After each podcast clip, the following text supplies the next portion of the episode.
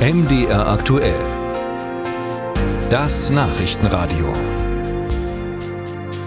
In Deutschland beginnt eine neue politische Zeitrechnung, denn zum ersten Mal ist ein AfD-Kandidat zum Landrat gewählt worden im Kreis Sonneberg in Südthüringen. Noch ein paar Formalien, dann wird nach Lage der Dinge schon in wenigen Tagen Robert Sesselmann das Landratsamt leiten.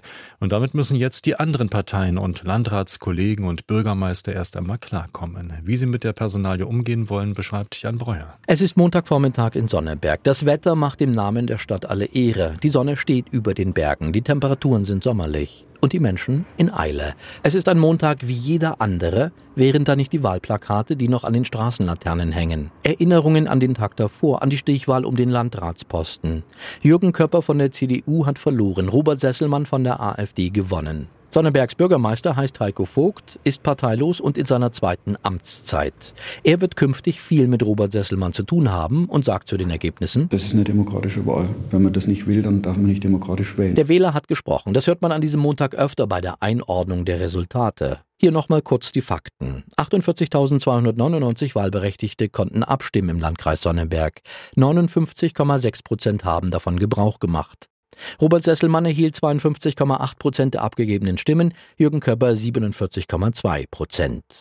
Wie nun umgehen mit einem AfD-Landrat? Martina Schweinsburg ist Präsidentin des Thüringer Landkreistages und CDU-Landrätin in Greiz. Sie sagt, wenn der Bürger von seinem Wahlrecht Gebrauch macht und das Kreuz dort macht, wo er es für richtig hält, und hinterher wird geschimpft, dann ist das in meinen Augen Wählerbeschimpfung und hat nichts mit dem Respekt vor dem Wähler zu tun. Man werde Robert Sesselmann im Landkreistag genauso empfangen wie alle anderen Landräte.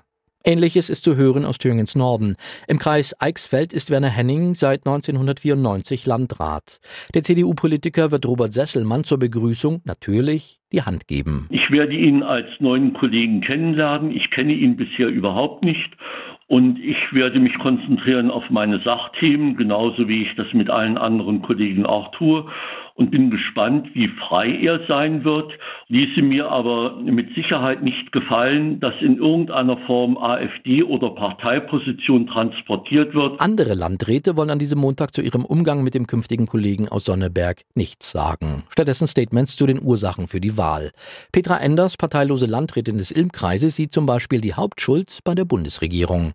Sie schreibt, die Sorgen und Ängste in der Bevölkerung, insbesondere in den ländlichen Gebieten, zu denen der Landkreis Sonneberg gehört, werden schlichtweg ignoriert. Die Menschen fühlen sich ungehört und unverstanden. Werner Henning aus dem Eichsfeld hat da eine etwas andere Sicht. Die Politik mische sich zu sehr ein ins Leben der Menschen, sagt er. Ich glaube, dass die Menschen wieder viel mehr auch sich selber erziehen müssen, ihr Leben in die Hand zu nehmen und nicht äh, für alle Bereiche ihres Lebens Rezepte von parteipolitischen Strukturen erwarten. Zurück nach Sonneberg. Kurz nach dem Mittag ist die Sonne verschwunden. Dunkle Wolken sind aufgezogen. Ein dumpfes Grollen kündigt ein Gewitter an. Das Wetter an diesem Tag könnte sinnbildlich für das stehen, was Thüringen erwartet im kommenden Jahr, sagt der Sonneberger Bürgermeister Heiko Vogt. Es sind Kommunal- und Landtagswahlen 2024 im Freistaat. Wir sind diejenigen, die zuerst eine kommunal geprägte Wahl haben und das Gleiche wird jetzt in vielen anderen Gegenden auch passieren. Schon im Januar lässt sich diese Vermutung überprüfen. Dann wählen die Menschen im Saale-Orla-Kreis einen neuen Landrat. Die AfD rechnet sich gute Chancen aus.